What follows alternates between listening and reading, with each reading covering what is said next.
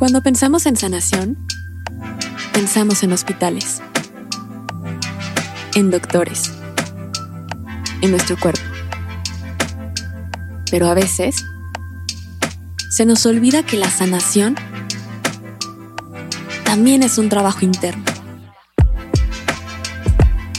Lo que más nos duele y lastima son los juicios, creencias limitantes, heridas emocionales, el rechazo a lo que somos.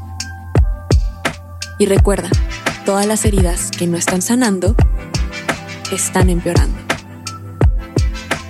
Entonces dime, ¿cuánto llevan tus heridas empeorando?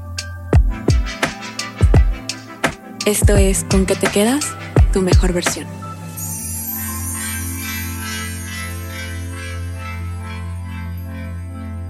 Todos tenemos algo que sanar, pero dime, ¿sabes cómo hacerlo?